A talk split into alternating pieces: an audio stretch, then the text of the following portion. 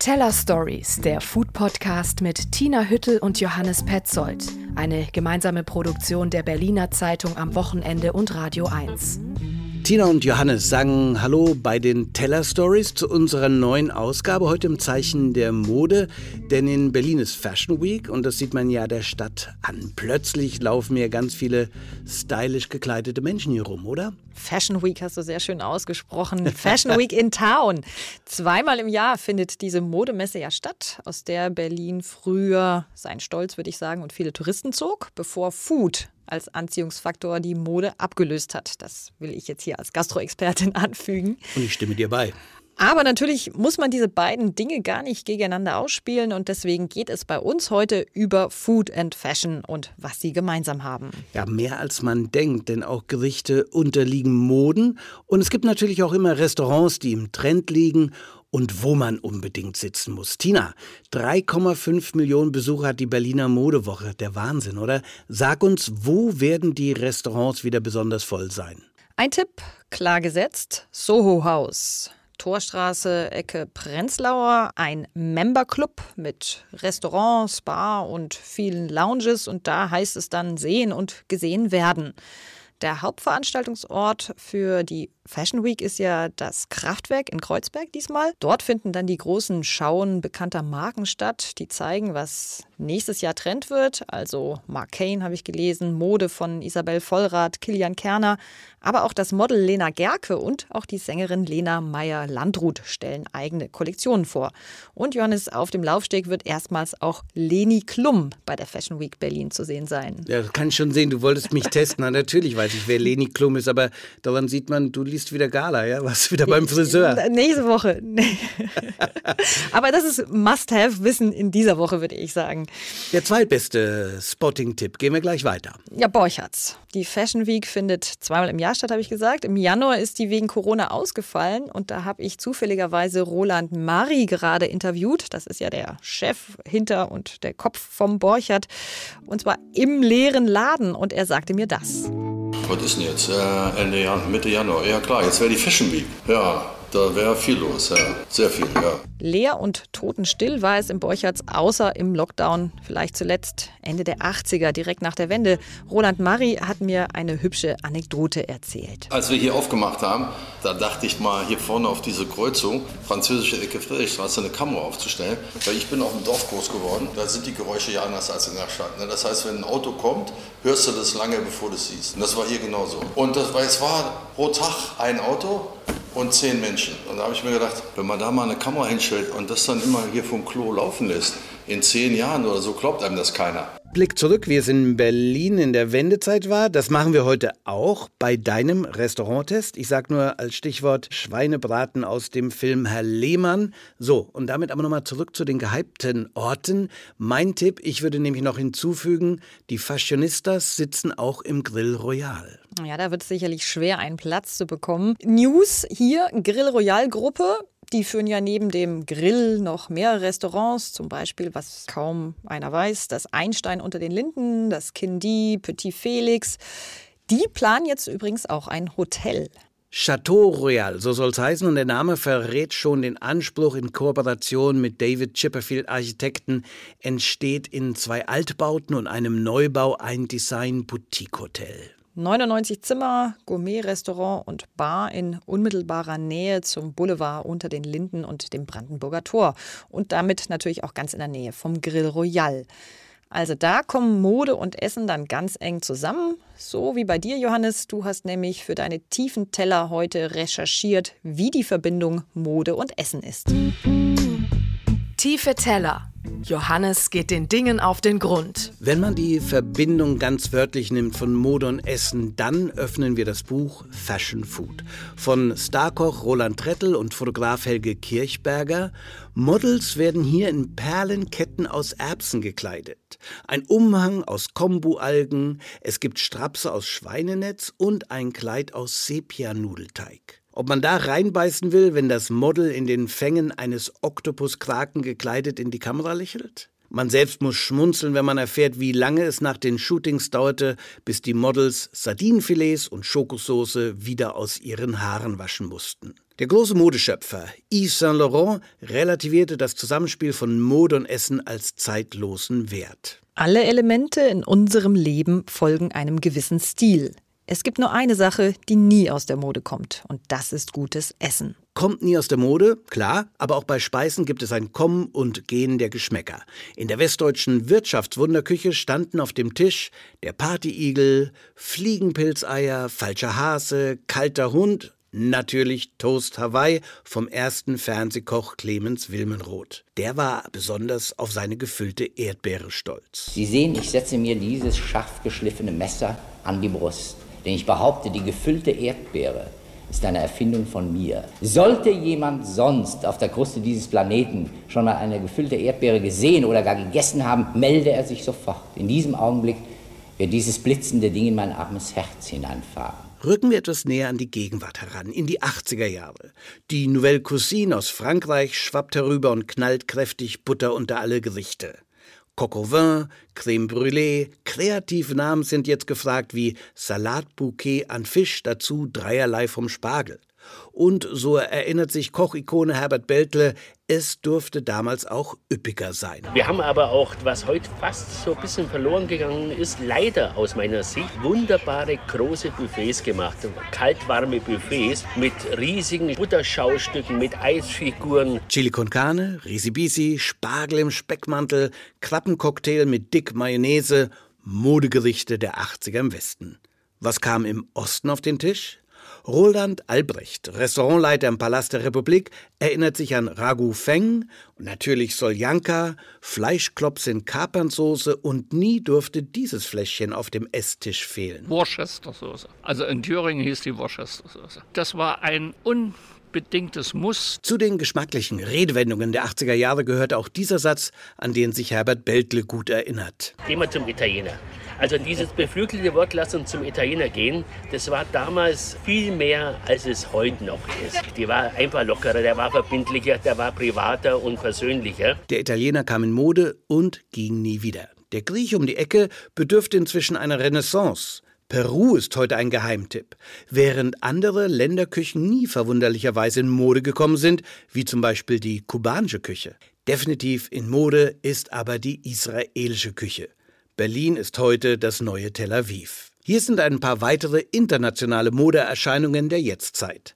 Rahmensuppen, Pokeschüsseln aus Hawaii oder eher regionalen Ursprungs die Ochsenbäckchen und richtig deftig und erstaunlich in der Restaurantwelt des gehobenen Geschmacks Schweinebauch muss man nur richtig anbieten, meint Starkoch Christian Lose. Wir waren die Ersten, die in einem Sternerestaurant einen Schweinebauch auf die Karte geschrieben haben. Und da gab es den Schweinebauch mit der preußischen Ananas, sprich Steckrüben, und damit getrüffelten Steckrüben. Schweinebauch oder Ochsenbäckchen, geändert hat sich auch unsere Art zu essen. Tapaskultur, klassisch mit Spanien assoziiert, verteilt die Speisen nun auch auf deutschen Restauranttischen, wie im Peter Paul an der Torstraße. Man kann sich viel besser unterhalten. Nicht jeder hat seine 32 Zentimeter große Grenze, sage ich mal, auf dem Teller und äh, hält dann Gabel und Messer vor sich und keiner darf daran. Das ist sehr offene Art dann zu essen, weil man teilt ja, ne, man sagt, probier doch mal. Eine Essmode, die dem Verlangen unserer digitalen Zeit nach Nähe die passenden Zutaten reicht. Auch das entspricht dem Geist der Zeit die alkoholfreie Getränkebegleitung. Das Kreuzberger Restaurant Horvath kann für sich beanspruchen, hier Vorreiter gewesen zu sein. Eine Mode, die sich nicht nur halten wird, sondern inzwischen sich verzweigt und vergrößert. Mit alkoholfreiem Gin, mit Null Promille Sekt. Die meisten Trends der Gegenwart und Zukunft setzen auf ein besseres, bewussteres Leben. Kurkuma und Quinoa sind das neue Powerfood. Brutal regional ist nicht nur das Motto vom Sternerestaurant Nobelhart und schmutzig, sondern auch im Rock'n'Roll Hotel mit Restaurant die Michelberger an der Warschauer Straße. Hier wird aus eigenem Brandenburger Garten angeliefert und dem Gast erst einmal das rohe Gemüse stolz auf einem Teller präsentiert. Farm to Table im wahrsten Sinne. Vegetarisch, vegan, das sind fraglos Essmoden, die bleiben werden und die Zukunft bestimmen.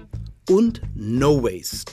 Für den Geschmack und das Bewusstsein der Zeit, wie bei David Suchi im No Waste Restaurant Freya an der Torstraße. Also klar sieht man die Kompostiermaschine auf dem Weg zur Toilette, da kommen unsere ganzen Bioreste rein und arbeiten natürlich sehr nachhaltig, sehr regional, sehr saisonal. Wir ziehen klar darauf, dass wir Qualität ins Essen bringen, dass wir aus dem Gemüse was ganz Besonderes machen. Christian Lohse richtet den Blick schon in die Zukunft der Essmoden. Die nächste Mode, die kommen wird, ist natürlich Industrienahrung. Das heißt künstlich gefertigtes Fleisch und künstlich gefertigte Fische. Also weit hinaus über die Aquakultur gehen. Gibt es ja inzwischen auch schon, dass auf irgendeinem Mineral- und Zellstoffstein äh, mit ähnlichen Sauereien äh, das Fleisch der Zukunft gebaut wird. Gerichte kommen, Zutaten gehen, ebenso die Art und Weise zu essen. 400 Jahre dauerte es in Europa, die Gabel zu etablieren. Martin Luther war noch komplett anti-Gabel und sah in diesem Werkzeug die Forke des Teufels. Egal, ob wir künftig künstliches Fleisch aus der Retorte mümmeln oder vegan leben, ein Gericht wird alle Moden überstehen. Schon jetzt gehört es zum immateriellen UNESCO-Kulturerbe. Die Pizza. Ich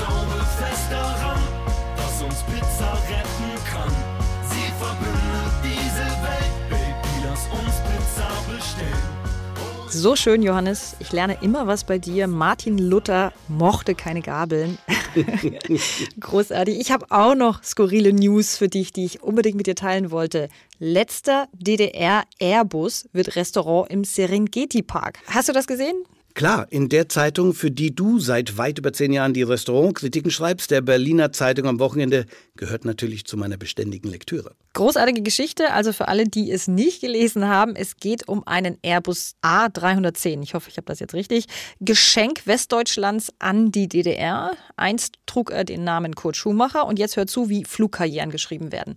Der hat nämlich 1989 in Schönefeld seine Mission als ein Interflugjet begonnen und hat damals Passagiere zuerst nach Kuba und später wahrscheinlich nach Malle geflogen. War dann 30 Jahre im Dienst der Luftwaffe und war gerade zum letzten Mal im Einsatz. Und weißt du wofür? Wenn du so fragst, Tina, würde ich sagen Afghanistan. Du hast in meinem Skript gespickt. Richtig. Für die äh, Bundeswehr-Luftbrücke in Afghanistan. Kurz vor Aussonderung wurden nämlich mit diesem Airbus noch 158 Flüchtlinge gerettet, darunter auch 40 Kinder und Jugendliche von Usbekistan nach Deutschland. Und nun ist dieser A310 Airbus äh, an seinem letzten Bestimmungsort, nämlich Hannover. Und was ist mit der Serengeti dabei? Das weiß ich nämlich nicht. Ja, warte. Äh, es gibt nämlich dort den niedersächsischen Serengeti Park, wusste ich auch nicht, ein Tier- und Freizeitpark. Und dort wird dieser Airbus nun zum Restaurant umgebaut. Die Maschine bekommt so schöne Außenterrassen, wahrscheinlich auf den Flügeln. Da können die Gäste dann während des Essens Giraffen und Antilopen gucken. Drinnen wird Airline-Kost, nein, soll besser werden, serviert. Table Talk. Tina testet. Von Giraffen und Antilopen gehen wir jetzt direkt zum Schwein. Wir haben heute ja schon über Modegerichte geredet. Tina, du kommst aus Bayern und Schweinebraten ist dort der Dauerbrenner. Der war immer auf den Speisekarten oder wird immer sein. Ja, Bayern ohne Schweinebraten oder Schweinsbraten, wie wir ja sagen, äh, tatsächlich unvorstellbar. Der Typus Wirtshaus ist dort, wie auch in Berlin, wieder in die Mode gekommen, aber ich würde mal sagen, erfrischend anders und natürlich hat sich in diesem Zuge auch der Braten verändert. Ganz kurz, Niedrigtemperatur, sage ich, artgerechte Haltung vom Schwein. Also diese labbrige Scheibe Schwein mit eingedickter Soße ertränkt und pappige Fertigknödel und Kraut, die gibt's immer seltener. Aber es gab sie im Film Herr Lehmann, oder? Ja, darauf willst du wohl hinaus, denn wir waren ja diesmal gemeinsam testen und zwar an einem historischen Ort, kann man ja so sagen. Dem neuen Marktlokal und einstigen Weltrestaurant, ein Traditionsgasthaus, würde ich sagen, den meisten bekannt aus Herr Lehmann, ein Film nach dem Buch von Sven Regner von Leander Hausmann, verfilmt. Ja, da gibt es im Film eben diese fantastische Szene. Christian Ulmen spielt Herr Lehmann, einen etwas antriebslosen Typen, der in einer Kreuzberger Kneipe hinter der Bar jobbt. Die Tage rauschen an ihm vorbei, obwohl die Stadt draußen bebt und kurz vor der Wende steht. Er hockt Tag für Tag in diesem Restaurant und philosophiert schon früh beim Bier über den angemessenen Zeitpunkt fürs Mittagessen und sagt diesen wunderbaren Satz. Du bist also der Depp, der meint, er könnte hier um 11 Uhr einen Schweinebraten bestellen.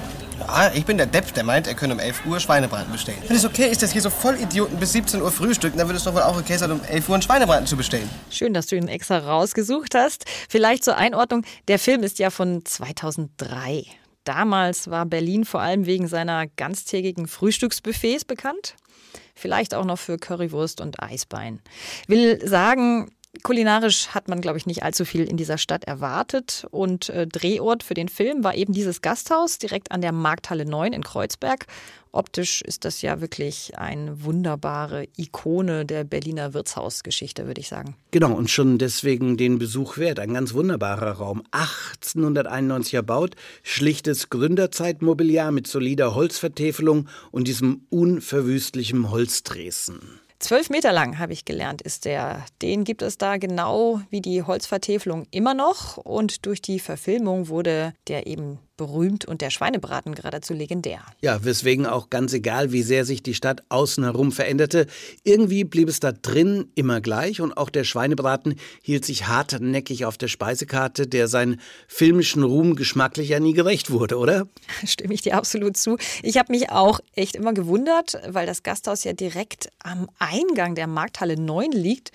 Äh, Und von der, so kann man es ja sagen, wurde wirklich eine kulinarische Revolution in Berlin gestartet. Genau, die Streetfood-Bewegung, die ja vor knapp zehn Jahren dort startete. Ich würde den Einfluss der Markthalle 9 auf die Tatsache, dass Berlin inzwischen ein internationaler Foodie-Hotspot ist, wirklich nicht unterschätzen. Also für mich ist sie sowas wie das Epizentrum. Von hier aus startete ja nicht nur die Streetfood-Revolution in Deutschland, kann man ja sagen, mit dem Street Food Thursday in der Markthalle. Diese Märkte gab es ja dann auch in allen anderen Großstädten in Deutschland. Deutschland, ja, auch in diesem Umfeld heraus, da kamen ja eine Menge neue kulinarische Köpfe und Entrepreneure, die zuerst hier ihren Stand hatten, von mexikanischen Tacos über Allgäuer Kässpatzen bis peruanisches Ceviche. Die haben sich da ausprobiert und dann schließlich auch zum Teil mit diesen Erzeugnissen Restaurants eröffnet. Zum Beispiel Sironi, Glut und Späne, Chutneyfy oder Henrik Hase von Kumpel und Keule. Richtig, letzter hat ja dort mit einer gläsernen Metzgerei gestartet. Heute führt er auch ein Restaurant. Die Markthalle 9 war es auch, die regionale landwirtschaftliche Erzeuger ihre Produkte und auch alte Sorten wieder in den Fokus rückten, für die ja inzwischen die Speisekarten quer durch Berlin eigentlich stehen. Nur der Schweinebraten im Weltrestaurant sei hier anzufügen, der blieb unverändert labbrig, aber wie sagte schon Herr Lehmann, die Kruste wird allgemein überschätzt. ja, äh, irgendwie komisch. Also ein Laden im Epizentrum und dann bis 2019 doch irgendwie ziemlich unberührt davon. Ne? Ja, da kamen nämlich die ersten Veränderungen und äh, daran erinnere ich mich, wie das Welt wurde zunächst äh, in Markthallenrestaurant umbenannt. Die Markthallenbetreiber hatten das selbst ja so übernommen. Genau, mit einem jungen Team und einem neuen Küchenchef. Und die rückten an, um dieses Traditionsgasthaus dann eigentlich ein bisschen zu modernisieren. Aber sie haben es wirklich behutsam gemacht. Also ich erinnere mich, es wurde irgendwie ein bisschen heller, die malerten und dabei musterten sie auch den Schweinebraten aus. Anfangs standen aber regelmäßig so Gasthausklassiker wie Schnitzel, Rinderschulter und andere Sachen auf der Karte. Ich würde sagen, es war alles nur ein bisschen frischer, leichter kombiniert statt schwerer Soßen und Beilagen gab es dann eben selbstgemachte Dips, einen zarten Wildkräutersalat und viel saisonales Gemüse. Warst du in der Zeit mal da gewesen? Ja, ich, ich war ein, zweimal da. Ich habe es auch wirklich häufig empfohlen. Ich war nämlich ganz begeistert, wie gut man hier nun essen konnte. Ähm, ich habe es dann nicht mehr so richtig verfolgt, aber gehört, es gab noch ein paar weitere Personalwechsel und die Küche entwickelte sich so mehr und mehr weg vom Wirtshaus mit guten Produkten hin zu so einem Produkt Fine Dining.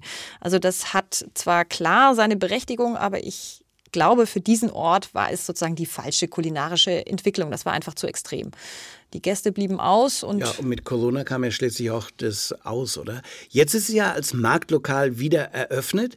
Es gab ein Ausschreibungsverfahren davor und da haben sich viele beworben, unter anderem auch Sternekoch Björn Swanson, über den wir jüngst berichtet haben. Gewonnen hat ein junges, fünfköpfiges Team, Kopf davon Niklas Grasenbrink. Der kommt aus dem Umfeld der Markthalle, betreibt dort die Plattform 2020 für nachhaltiges Gemüse und hat vorher damit Restaurants wie das Otto, Remi und Mrs. Robinsons beliefert. Was meinst du, besteht jetzt die Chance, dass sie den Spagat zwischen über 100-jähriger Tradition und einem, sagen wir, modernisierten Gasthaus hinbekommen? Also die Voraussetzungen, würde ich sagen, sind auf jeden Fall da. Ein modernes Gasthaus fehlt für mich in dieser Stadt und du hast es gesagt, Niklas Krasenbrink kennt den Ort und die Szene und damit auch die Bedürfnisse heute. Das ist wichtig und als Koch hat er zum Beispiel Björn Persson gewinnen können. Ähm, das ist ein Schwede und ich habe den im Zum Mond kennengelernt. Da war er Küchenchef. Das war da ganz in der Nähe.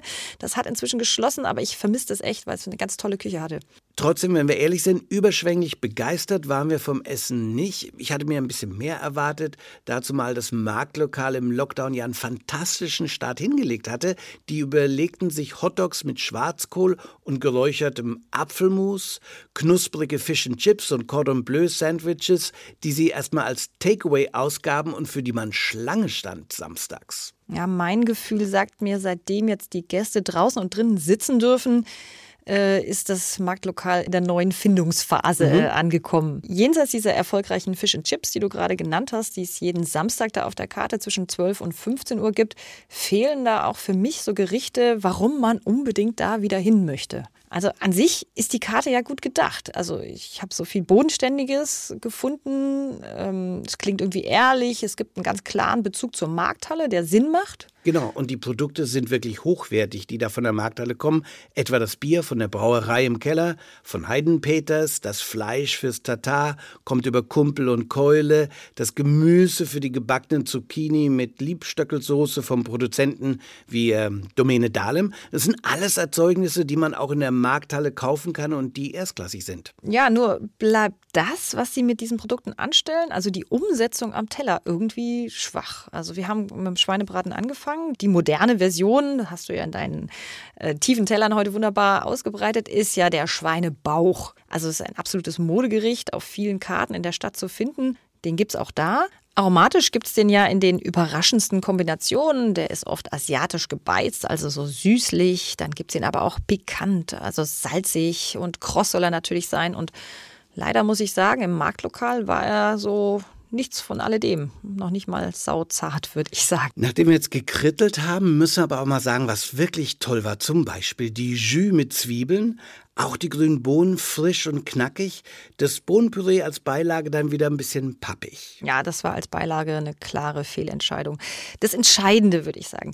Mir fehlte so grundsätzlich eine Idee hinter dem Gericht, hinter dem Schweinebauch. Ja? Also das das Ganze einfach einzigartig und unverwechselbar macht. Und genauso ging es mir ja auch mit der Makrele an dem Abend. Also die ist vom Lieferanten Fischclub, nachhaltig äh, gezüchtet, tolles, tolle Qualität, an der will ich gar nicht meckern. Nur war die einfach jetzt so angebraten mit bisschen zerlassener gebräunter Butter und dazu gab es Salikorn, auch in Butter geschmelzt. Das kann ich mir so auch selber machen. Wir saßen zuerst draußen zum Essen, dann am äh, Ende vom Tresen drin und da erzählt uns der wirklich, äh, also unheimlich sympathische Wirt Klassenberg, man spiele jetzt mit dem Gedanken, Richtung Gastropub zu gehen, auch weil die lange Bar und Akustik nach einem etwas lässigeren Esskonzept verlangt. Was meinst du, gute Idee? Absolut. Also Gastropub ist ja so ein bisschen die Auferstehung, das, was wir Gasthaus in Bayern Wirtshaus nennen. Und ein Gastropub, der braucht so ein paar Gerichte, nicht viele, aber ein paar, die sich gut mit Getränken vertragen. Denn Essen und Trinken ist ja in dem Gastropub gleichberechtigt. Also ich finde das ein gutes Konzept. Der Weg ist für mich richtig. Was fehlt, sind jetzt so ein paar bodenständige, aromenstarke Gerichte mit Wiedererkennungswert. Das wunderbare Sticky Toffee Dessert hat da schon mal wirklich den Anfang gemacht. War eine kleine Offenbarung. Crunchy mit Granola, saftig, es war süß, nicht zu süß, was ich wichtig finde beim Dessert. Also dieses äh, englische Dessert hat von uns allen ein spontanes Thumbs up, einen Daumen nach oben bekommen. Ja, ich bin mir sicher, dem Marktlokal wird es gelingen.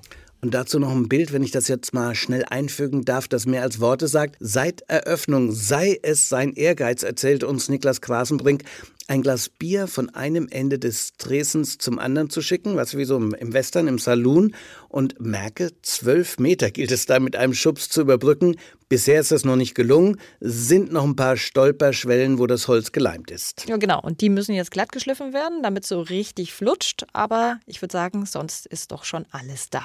Noch eine wichtige Info zum Schluss. Street Food Thursday in der Markthalle 9 findet ja zurzeit nicht statt.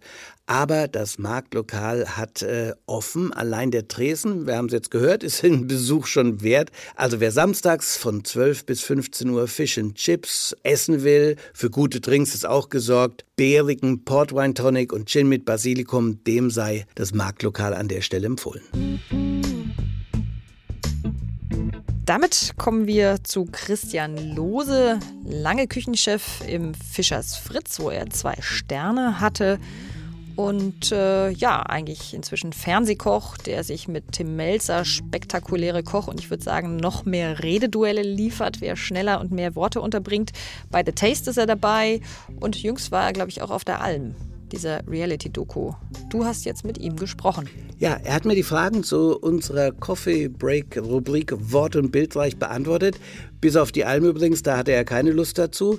Christian Lose ist am Herd wie am Mikro, ja, der ist der Vollprofi. Voller Geschichten. Er war zum Beispiel mal Privatkoch in jungen Jahren vom Sultan von Brunei, hat zurzeit kein eigenes Restaurant. Ja, mir hat er erzählt, er stellt gerade alles in seinem Leben auf den Kopf und in Frage. Und er hat sich mit der Lose selbstständig gemacht. Das ist seine Webseite und da kann man ihn als Koch buchen und er bietet auch Soßenboxen an. Die habe ich mir nämlich unlängst geholt. Hier steht sie auch. Ähm, Menge Soßen, oder? Genau. Und da dachte ich, während wir jetzt dem Coffee Break lauschen mit Christian Lose, bereite ich uns was zu essen damit zu. Denn angeblich geht das ganz, ganz schnell. Coffee Break. Köche und Köchinnen antworten. Was haben Sie diesen Monat schon gemacht, um die Welt zu retten? Kann ich ganz klar sagen. Ich koche ganz viel äh, für Freunde und für fremde Freunde. Und es gibt immer Eintöpfe zu essen. Das heißt, alle essen aus einem Topf und sehen das als äh, Seelenwärmer in dieser schwierigen Zeit. Was wäre aus Ihnen geworden, wenn nicht Koch oder Köchin? Ich hatte zwei große Überlegungen. Einmal wollte ich Tischler werden. Ich komme aus Ostwestfalen, da wo die ganzen ähm, Holzwürmer wohnen. Also habe ich ein Praktikum gemacht in der Tischlerei, aber ich bin mit dem Holzstaub überhaupt nicht klargekommen.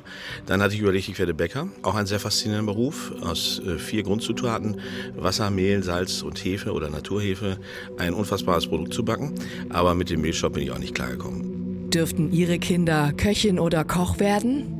Also ich habe eine Tochter, die ist 28 und äh, die hat sich am Anfang überlegt, dass sie in den sozialen Bereich hineingeht, was ja auch sehr viel mit Kochen zu tun hat. Und tatsächlich überlegt sie gerade, dass sie mit 28 nochmal umschult zur Köchin. Und jetzt habe ich sie gewarnt, da ich ja nicht, ich bin ja kein Hellseher und ich kann auch nicht die Kugel lesen, dass sie ja gar nicht weiß, ob es in Zukunft noch privat geführte Restaurants in dieser Art und Weise geben wird. Aber ich glaube, ich kann ihr das nicht aus dem äh, Kopf äh, raustreiben. Und außerdem ist es auch nicht die Aufgabe von Eltern, gute Ideen von Kindern äh, im Keim zu ersticken. Also von mir aus, herzlich gerne, werde Köchin. Ihre sinnloseste Anschaffung in Ihrer Küche. Sämtliches Werkzeug aus Plastik. Ich arbeite sehr gerne mit Holzlöffeln, ich arbeite sehr gerne in guten Töpfen und ich hasse Teflonpfannen. Was war Ihre größte Katastrophe in der Küche? An einem Abend vorm Urlaub hatte ich eine Hochrippe abgeschoben für zehn Leute in einem Ofen. Ein wunderbares äh, Vieh, äh, ein Simmentaler Rind. Und die wollten das schön blutig haben und es war halt der letzte Abend vom Urlaub.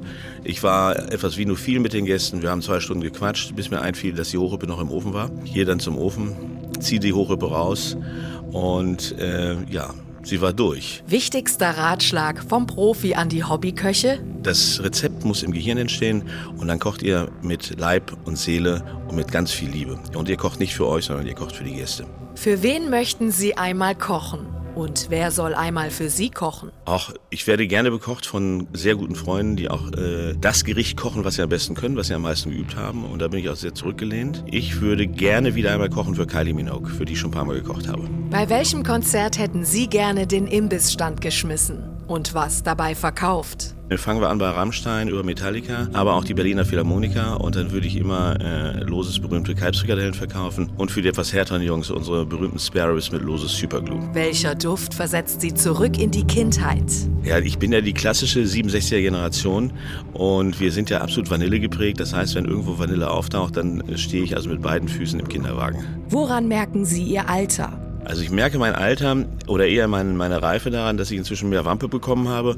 Äh, ich habe glücklicherweise jetzt auch wieder ein bisschen abgenommen. Das heißt, ich kann meine Schnürsenkel wieder ohne Probleme schließen. Ist Essen wirklich der Sex des Alters? Da ich mich nicht alt fühle und auch nicht alt bin, ich bin erst 56, 54, Entschuldigung, das ist ein Quatsch, kenne ich mal mein eigenes Alter, kann ich das überhaupt nicht beurteilen. Wofür sind Sie am dankbarsten? Ich bin am dankbarsten dafür, dass ich also so eine unfassbar gute Kindheit hatte, sowohl bei meinen Eltern zu Hause als auch bei den Großmüttern. Und ich bin sehr dankbar dafür, dass ich einen kleinen, aber ganz feinen, tollen Freundeskreis habe und dass ich in dieser schönen Stadt Berlin äh, mit all ihren Höhen und Tiefen äh, so gut leben darf. Wie würden Freunde Sie in drei Worten beschreiben? Unhändelbar.